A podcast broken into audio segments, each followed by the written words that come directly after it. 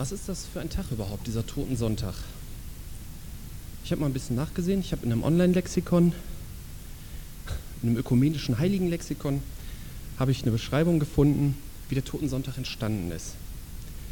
König Friedrich Wilhelm III. von Preußen ordnete 1816 an, am letzten Sonntag des Kirchenjahres zunächst als Gedenktag der Freiheitskriege den, den, langsam, den letzten Sonntag des Kirchenjahres zunächst als Gedenktag der Freiheitskriege gegen Napoleon zu begehen. Es sind ja viele Leute damals gestorben in diesen Kriegen.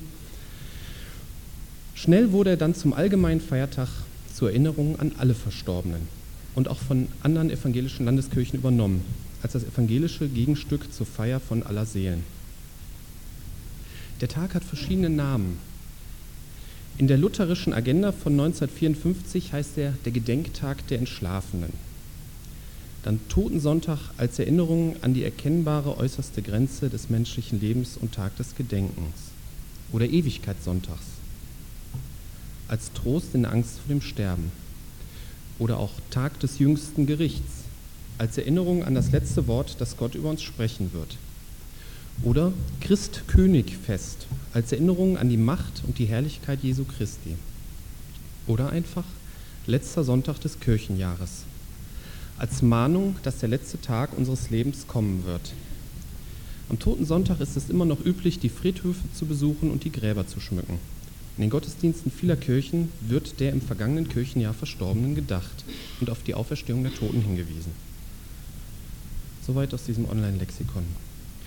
Ich möchte bei der Bezeichnung Totensonntag bleiben und den Tag zum Anlass nehmen, mit euch mal über den Tod nachzudenken. Beginnen wir mit folgender Frage. Wie erlebt man den Tod anderer Leute?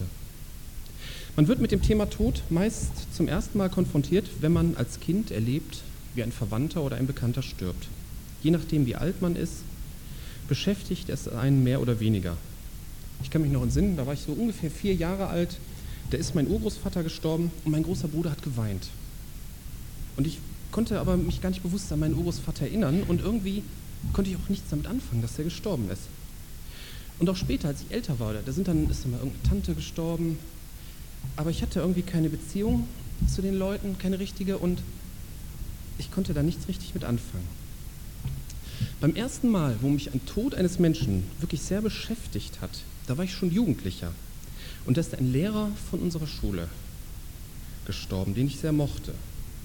Ich stand mit einem Mitschüler an der Tür und der Lehrer kam und wechselten ein paar Worte und sagten auf Wiedersehen und der Lehrer wirkte irgendwie sehr ernst. Und wir haben nachher erfahren, der ist nach Hause gegangen, hat sich hingelegt und ist dann nicht mehr aufgewacht. Ich kann mich noch erinnern, dass ich den Nachmittag zu Hause die, ganzen Tag daran, also die ganze Zeit eigentlich daran denken musste, dass der Lehrer gestorben ist. Ich konnte es irgendwie nicht fassen. Er war weg. Ich habe wohl irgendwie nicht richtig getrauert. Trauer ist noch was anderes, weil er mir halt doch nicht so nahe stand. Aber ich war von dieser Fassungslosigkeit erfüllt, diese Endgültigkeit. Er ist jetzt nicht mehr da und er fehlte irgendwie an der Schule. Und ich glaube, dass jeder von uns schon mal etwas Ähnliches oder auch viel Schlimmeres erlebt hat. Das ist natürlich klar, wenn man jemanden verliebt, äh, ver verliert, der einem sehr nahe stand, dann ist die Trauer natürlich viel größer und das Empfinden der Lücke viel stärker. Und manche Leute zerbrechen ja sogar daran, wenn ein Angehöriger stirbt. Und es ist generell eine gewisse Hilflosigkeit gegenüber dem Tod vorhanden. In unserer Gesellschaft wird ja der Tod eher verdrängt. Ne? Durch Medizin und Wohlstand scheint er ja irgendwie selten geworden zu sein. Und diese Verdrängung kommt auch sicherlich von dem Wissen her, dass man zwar häufig Krankheiten heilen und das Leben verlängern kann, aber dass der Tod trotzdem ein unabänderliches Ereignis bleibt. Dass das Leben in Gottes Hand ist, das nehmen in gewisser Hinsicht sogar Leute hin, die gar nicht an Gott glauben, weil sie halt wissen, dass der Mensch den Tod nicht in der Hand hat. Sehr schlimm ist auch der Verlust durch Tod, den man empfindet, dass der Mensch einfach weg ist. In alter und neuer Literatur gibt es immer wieder Geschichten, wo der Held es schafft, jemanden aus dem Totenreich zur Erde zurückzuholen. Ne? Wie Orpheus in der Unterwelt. Ich kenne mich ja in dieser Klassik nicht so aus. Das gibt es aber in alten und neuen Geschichten. Aber es geht nicht. Wenn jemand gestorben ist, dann ist er weg von dieser irdischen Welt und kann nicht mehr zurück. In Hebräer 9, Vers 27 steht das auch ganz eindeutig, dem Menschen ist es bestimmt zu sterben und dann vor Gottes Gericht zu kommen. Es ist dann vorbei mit dem irdischen Leben. Es gibt keine irdische Wiedergeburt. Und das kann unheimlich schwer sein zu akzeptieren. Und es gibt ja viele fernöstliche Wiedergeburtsreligionen und vielleicht haben diese Religionen auch darin eine Ursache. Ne, man hat nur die Erde vor Augen und kann es nicht ertragen, dass ein geliebter Mensch für immer weg sein soll. Also überlegt man sich, wie toll es doch wäre, wenn der Verstorbene irgendwie wieder zurückkäme. Die Bibel sagt uns, dass es sehr wohl nach dem irdischen Leben weitergeht. Wir haben eine unsterbliche Seele. Aber wie schon gesagt, es geht nicht auf der Erde weiter. 1996, kurz nach unserer Hochzeit, ist meine Großtante gestorben und mein Großonkel war dann allein. Und er hatte außer meiner Familie, also meine Eltern, mein Bruder und ich, keine näheren Verwandten in der Nähe. Und daher haben wir uns um ihn gekümmert. Ich habe ihn jede Woche donnerstags besucht, über ein halbes Jahr lang. Und wir hatten schließlich eine engere Beziehung, als wir sie je vorher hatten. Eines Tages musste er ins Krankenhaus und er starb dann ziemlich schnell. Und ich weiß noch, an dem Montag, als er im Krankenhaus lag, lag ich abends dann im Bett und fühlte Trauer und habe für mich Abschied genommen. Und als ich am nächsten Tag ins Krankenhaus fuhr, habe ich erfahren, dass er an dem Tag gestorben ist. Und ich habe gerade so in der nächsten Zeit nach seinem Tod, habe ich noch oft von ihm geträumt. Und nach solchen Träumen, da war das Gefühl des Vermissens auch recht stark. Wie gehen wir denn damit um, wenn wir geliebte Menschen verlieren? Bekannterweise soll man ja die Trauer zulassen. Und ich glaube auch, dass Menschen, denen Trauer oder die eigene Trauer peinlich ist, dass die eigentlich heute selten geworden sind. Die meisten Menschen stehen dazu, besonders im Grab. Welche Hilfen gibt es in der Trauer? Menschen können zwar eine Hilfe sein, aber letztendlich gilt, was in Sprüche 14, Vers 10 steht. Das Herz kennt sein eigenes Leid und kein Fremder kann sich in seine Freude mischen. Im Leid und in der Freude ist man letztendlich allein. Und das gilt besonders für die Trauer, auch wenn Menschen natürlich schon eine Hilfe sein können. Leider sind Menschen manchmal auch keine Hilfe, wenn sie zum Beispiel so dummes Zeug reden wie Hiobs Freunde. Dann steht in Psalm 62, Vers 9, vertraut auf ihn. Und auch über Jesus Christus ist gesagt in Hebräer 2, 17 bis 18, Daher musste er in allen den Brüdern gleich werden, damit er barmherzig und ein treuer Hohepriester vor Gott werde, um die Sünden des Volkes zu sühnen. Denn worin er selbst gelitten hat, als er versucht worden ist, kann er denen helfen, die versucht werden. Es geht hier in diesem Text um erster Linie um Versuchung. Aber hier steht auch, dass Jesus uns in allem gleich werden musste. Er hat auch Trauer erlebt. Da bin ich sicher. Und er versteht auch die größte Trauer von uns. Da bin ich auch sicher. Und auch das Thema Versuchung kann bei Trauer übrigens auch eine Rolle spielen. Ne? Man kann bitter gegenüber Gott werden. Warum musste gerade dieser Mensch sterben? Man kann Gott anklagen. Oder man wird eifersüchtig auf andere, die keinen Menschen verloren haben. Und natürlich muss man durch die Trauer hindurch. Und da gehört wahrscheinlich manchmal auch eine Phase der Bitterkeit hinzu. Und gerade bei so einer Gefühlslage ist es wichtig, sein Herz vor Gott auszuschütten. Aber irgendwann muss die Trauer oder die Bitterkeit abgeschlossen sein. Die Versuchung besteht darin, in Selbstmitleid abzurutschen und darin zu verharren. Oder man bleibt in der Trauer irgendwie stehen und wird depressiv. Ich kenne das von Bekannten, von meinen Eltern, die haben, das ist ein Ehepaar und die haben nach dem Tod der Mutter von der Frau, haben die jahrelang kein Weihnachten und keinen Geburtstag mehr gefeiert. Das war ganz, ganz komisch. Das kann nicht richtig sein. Und die Versuchung besteht halt irgendwie darin zu bleiben. Ich meine, nun hilft nicht die Aussage, es muss halt irgendwie weitergehen, sondern Jesus Christus kann ihm individuell helfen, wenn man seine Trauer zu ihm bringt. Und wie gesagt, er kann die Trauer verstehen. Ein weiterer Punkt ist die Endgültigkeit des Todes. Ich hatte im Frühjahr diesen Jahres eine besondere Begegnung mit dem Tod. Mein früherer Chef ist gestorben. Er war so etwas über 50. Ich bin dann mit meiner Frau zur Beerdigung gefahren und habe da von einem der Brüder meines früheren Chefs erfahren, dass mein früherer Chef gegen Ende meiner Arbeitszeit gar nicht mehr mit mir zufrieden war. Der Bruder erzählte es so, als wäre das Projekt, an dem ich gearbeitet habe, voller Fehler gewesen. Er hat es auch noch so dargestellt, als wäre der Chef an Überarbeitung gestorben, die unter anderem daher rührte, weil er neben seiner normalen Arbeit auch meine Fehler korrigieren musste. Der Chef hat damals nie etwas davon gesagt. In den folgenden Firmen, wo ich gearbeitet habe, da gab es dann immer ein oder zweimal im Jahr so Mitarbeitergespräche und da hat der Vorgesetzte dann gesagt, was gut ist oder was nicht gut ist. Das ist auch okay, dann weiß man, woran man ist. Mit meinem früheren Chef kann ich nichts mehr besprechen. Ich komme leider auch nicht mehr an die Quelltexte meines Programms dran, um zu sehen, was für einen angeblichen Fusch ich gemacht habe. Ich kann dann nichts mehr klären oder bereinigen. Weder meinem früheren Chef noch mir selbst gegenüber. Und ich habe da oft nachher auch von meinem früheren Chef geträumt, wo ich im Traum teilweise mit ihm über das Projekt gesprochen habe. Ich habe auch manche Stunde wachgelegen, weil mich das gefuchst hat, diese Angelegenheit nicht mehr klären zu können. Warum erzähle ich das? Es gibt eine ganz fiese Konsequenz beim Tod anderer Leute. Man kann nichts mehr klären, man kann sich nicht mehr entschuldigen, man kann den anderen auch nicht mehr loben. Es geht dann nichts mehr. In der Bibel, in Vers, äh, Epheser 4, Vers 26 steht, Zürnt und sündigt dabei nicht. Die Sonne gehe nicht unter über eurem Zorn und gebt dem Teufel keinen Raum. Was heißt denn das? Verarbeitet euren Zorn. Man schafft es vielleicht nicht immer am selben Tag, manchmal muss man auch eine Nacht drüber schlafen, aber konserviert nicht euren Zorn. Verarbeitet ihn, gebt ihn ab. Und dann vergebt einander. Matthäus 8, 21, 22. Dann tat Petrus zu ihm, zu Jesus, und sprach, Herr, wie oft soll ich meinem Bruder, der gegen mich sündigt, vergeben? Bis siebenmal? Jesus spricht zu ihm, ich sage dir, nicht bis siebenmal, sondern bis 70 mal sieben. Zum Thema einander vergeben könnte man sicherlich noch mehr sagen, aber das würde hier den Rahmen sprengen. Aber vergeben ist absolut notwendig. Wenn du Krach mit jemandem hast, möchtest du wirklich, dass er stirbt, bevor ihr das bereinigt habt? Mir ist durchaus klar, dass nicht alle Menschen alles bereinigen wollen. Aber für uns gilt, laut Römer 12, Vers 18, wenn möglich, so viel an euch liegt, lebt mit allen Menschen in Frieden. Und ich möchte noch einen draufsetzen und aus der Bergpredigt etwas zitieren, wo Jesus in Matthäus 5, 21 bis 24 sagt, Ihr habt gehört, dass zu den Alten gesagt ist, du sollst nicht töten. Wer aber töten wird, der wird dem Gericht verfallen sein. Ich aber sage euch, dass jeder, der seinem Bruder zürnt, dem Gericht verfallen sein wird. Wer aber zu seinem Bruder sagt, Raka, was ist irgendeine Beschimpfung, wird dem Hohen Rat verfallen sein. Wer aber sagt, du Narr, wird der Hölle des Feuers verfallen sein. Wenn du nun deine Gabe darbringst zu dem Altar und dich dort erinnerst, dass dein Bruder etwas gegen dich hat, so lass deine Gabe vor dem Altar und geh zuvor hin und versöhne dich mit deinem Bruder. Und dann komm und bring deine Gabe dar.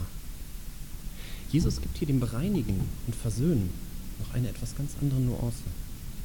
Man soll nicht nur für ein klärendes Gespräch bereit sein, wenn jemand anders es sucht. Das soll wahrscheinlich für Leute, die zu Jesus gehören, selbstverständlich sein. Jesus geht noch einen Schritt weiter. Wenn wir wissen, dass jemand anders etwas gegen uns hat, obwohl wir vielleicht nichts gegen ihn haben, dann sollen wir von uns aus das Gespräch zur Klärung suchen.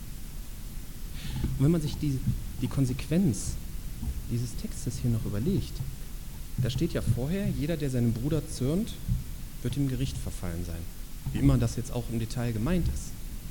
Aber wenn wir wissen, jemand anders ist sauer auf mich, dann weiß ich, der andere wird Probleme kriegen. Also es ist doch mein Auftrag hinzugehen das zu bereinigen, auch wenn ich vielleicht nichts gegen den habe. Das ist irgendwie krass, ne? Der Bibeltext bezieht sich auf Bruder. Ne? Und damit sind halt alle Leute gemeint, die zu Jesus Christus gehören. Die versöhnte Gemeinschaft untereinander scheint Jesus äußerst wichtig zu sein, sodass man bei Verdacht darauf, dass ein anderer etwas gegen einen hat, das Gespräch suchen sollte. Da müssen vielleicht Leute mit dickem Fell, so wie ich, besonders dran arbeiten. Halten wir hierbei auch das Hauptthema Tod vor Augen. Ich weiß nicht, mit wem du Streit oder irgendwie was Unbewältigtes hast, aber kläre es. Was ist, wenn der andere stirbt? Mit nicht mehr klärbaren Angelegenheiten weiterzuleben, das kann nicht immer leicht sein. Schaut euch mal um. Zum Beispiel mh, hm, derjenige, der schräg links vor euch sitzt. Wenn der heute Nacht stirbt, wirst du dir dann selbst sagen müssen, ach, hätte ich doch noch mal mit ihm gesprochen? Oder der links neben euch sitzt oder rechts hinter euch. Als ich damals von meinem früheren Chef bekam ich mit einem Jahr Verspätung mein Zeugnis das war meiner Ansicht nach auch schlecht formuliert. Und da habe ich irgendwie was geahnt, aber so Zeugnisse sind immer sehr schwammig formuliert. Da steht ja nie drin, der hat das und das falsch gemacht, weil das vom Arbeitsgericht ja nicht standhält. Er hat sich auch am Telefon nicht konkret geäußert. Ich habe mich damals halt nur geärgert und das irgendwann auf sich beruhen lassen. Wahrscheinlich hätte ich ein richtiges Gespräch suchen sollen, nicht nur so ein bisschen am Telefon. Und unter Geschwistern, wie wir uns ja sehen und wie Jesus uns sieht, da sollte es doch erst recht so sein.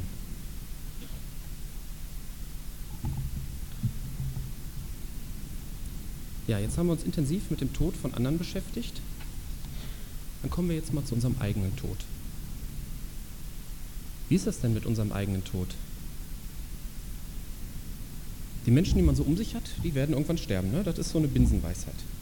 Aber wenn man merkt, dass Onkel, Tanten, vielleicht sogar Eltern schon eines natürlichen Todes gestorben sind, dann ist der Tod von einem selbst ja auch nicht mehr so weit weg. Manchmal kommt es mir vor, als werde ich noch ewig sonntags zu meinen Eltern fahren. Ne? Vielleicht nehme ich irgendwann als Großvater meine Enkel mit. Aber es ist natürlich Blödsinn. Meine Eltern sind so um die 70 und sie kommen so langsam in das Alter, wo man eines natürlichen Todes stirbt. Das weiß keiner, wie lange. Und der eigene Tod rückt ja dann auch immer näher. Ne? Die Eltern schon alt sind, ist man selber ja auch irgendwo schon alt. Ich habe vor vielen Jahren mal eine Umfrage in Leichtling gemacht. Da bin ich so mit einem Kassettenrekorder rumgelaufen, für ein Jugendthema damals, und habe den Leuten zwei Fragen gestellt. Die erste Frage ist, wie bereiten Sie sich auf Ihren Tod vor? Und die zweite Frage war, in der Bibel, Psalm 90, Vers 12 steht, Herr, lehre uns bedenken, dass wir sterben müssen, auf dass wir klug werden. Was halten Sie davon? Kassette habe ich leider nicht mehr, aber ich kann mich noch an einige Antworten erinnern. Auf die erste Frage antworteten fast alle mit gar nicht. An einen älteren Herrn kann ich mich noch besonders gut erinnern, der sagte auch gar nicht und er meint dann, ja, er denkt noch nicht daran, er ist zwar schon 76, aber er meint, er macht noch zehn Jahre. Ich meine, die sind jetzt locker um, ich weiß natürlich nicht, ob er noch lebt. Zur zweiten Frage kamen auch wenig Antworten. Eine Dame meinte, hm, dass sie es wie in der Bibel machen wollte, wo er irgendwo stünde, er bestellte sein Haus und starb. Da fragte ich sie, was denn wäre, wenn sie gleich überfahren würde, ob sie denn ihr Haus schon bestellt hätte. Das musste sie verneinen. Ich war damals noch ein bisschen jünger Forscher.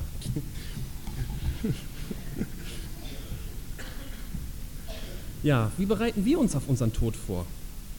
Bei manchen ist zumindest das mit dem Erbe, das ist irgendwie geregelt, ne? so dass bei der Testamentseröffnung einigermaßen friedlich zugeht. Ne? Diese Sachen müssen ja auch geregelt werden. Ich meine, es will ja keiner, dass nach dem Tod die Kinder sich nicht mehr lieb haben. Ne? Das will ja eigentlich keiner. Aber was ist mit unserem Tod, abgesehen von den Erbregelungen? Und es lohnt sich wohl darüber nachzudenken, weil ja im Psalm 90, Vers 12 steht ja, dass es klug machen soll. Und klug wollen wir doch alle sein.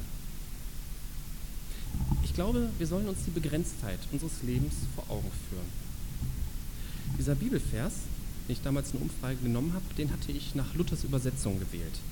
In der Elberfelder Bibel, die ja so ein bisschen wörtlicher übersetzt ist, da heißt es, so lehre uns denn nun zählen unsere Tage, damit wir ein weises Herz erlangen. Hier wird es noch deutlicher. Unsere Tage hier auf der Erde sind begrenzt und keiner weiß, wann seine Tage zu Ende sind. Ich bin jetzt vorhin immer vom natürlichen Tod ausgegangen, aber es muss ja gar nicht sein. Es gibt ja auch schreckliche Unfälle oder schreckliche Krankheiten. Was ziehen wir für Schlüsse aus dieser Tatsache für unser Leben? Ich möchte jetzt einfach mal ein paar Behauptungen aufstellen. Lebe so, als würdest du in wenigen Tagen sterben. Wenn es darum geht, Angelegenheit mit anderen zu bereinigen, tu es möglichst bald. Wenn du dich zu wenig mit deinen Kindern beschäftigst, dann fang möglichst schnell damit an. Bring mit Gott alles ins Reine, schütte dein Herz vor Jesus aus. Wenn du mal irgendwelche Freunde besuchen willst oder so, ah, die könnte ich ja mal irgendwann besuchen, mach's. Dann muss ich mir auch selber sagen. Ich kenne auch viele, ah, die würde ich ja gerne mal besuchen und die würde ich seit vielen Jahren gerne mal besuchen. Das ist irgendwie falsch. Weil die Zeit bleibt nicht stehen. Und sei sehr vorsichtig mit dem Satz, das mache ich dann, wenn ich mal mehr Zeit habe. Es gibt Sachen, die dulden keinen Aufschub. Zum Beispiel, man sollte sich immer Zeit für seine Kinder nehmen auch wenn man beruflich sehr eingespannt ist. Das kann man eigentlich auch nicht auf später verschieben. Wenn man Rentner ist und Zeit hat, sind die Kinder groß. Oder wenn du denkst, ich müsste öfter mal was mit meinem Ehepartner unternehmen, dann verschiebe es nicht endlos, sondern tu es. Oder wenn dir klar geworden ist, dass Gott dir eine Aufgabe im Reich Gottes gegeben hat, dann verschiebe sie nicht ins Rentenalter. Deine Tage sind begrenzt. Sicherlich wäre mal eine Statistik über die Aufteilung der verbrauchten Zeit interessant. Man könnte das als Kuchendiagramm irgendwie machen. Also ein Viertel aller Zeit ist schon mal Schlafenszeit. Ne? Das ist nötig und unverzichtbar.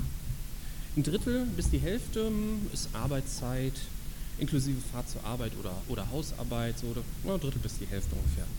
Dann hat man so ein 24. Ne, das ist eine Stunde pro Tag, hat man Zeit mit den Kindern zu spielen. Ein 96. oder so ein 96. bis ein 48. Das ist, entspricht so Viertelstunde bis halbe Stunde, ist dann vielleicht Zeit mit Gott, stille Zeit. Und ähm, ja, ein 84. Das wären zwei Stunden pro Woche, das entspricht dann vielleicht Zeit mit dem Ehepartner alleine. Jetzt kann man überlegen, Gemeindearbeit, Hobby und so. Das ist natürlich alles sehr zusammengesponnen. Aber vielleicht müssen wir nicht nur lernen, die Tage, sondern auch die Stunden zu zählen, damit wir richtig klug werden.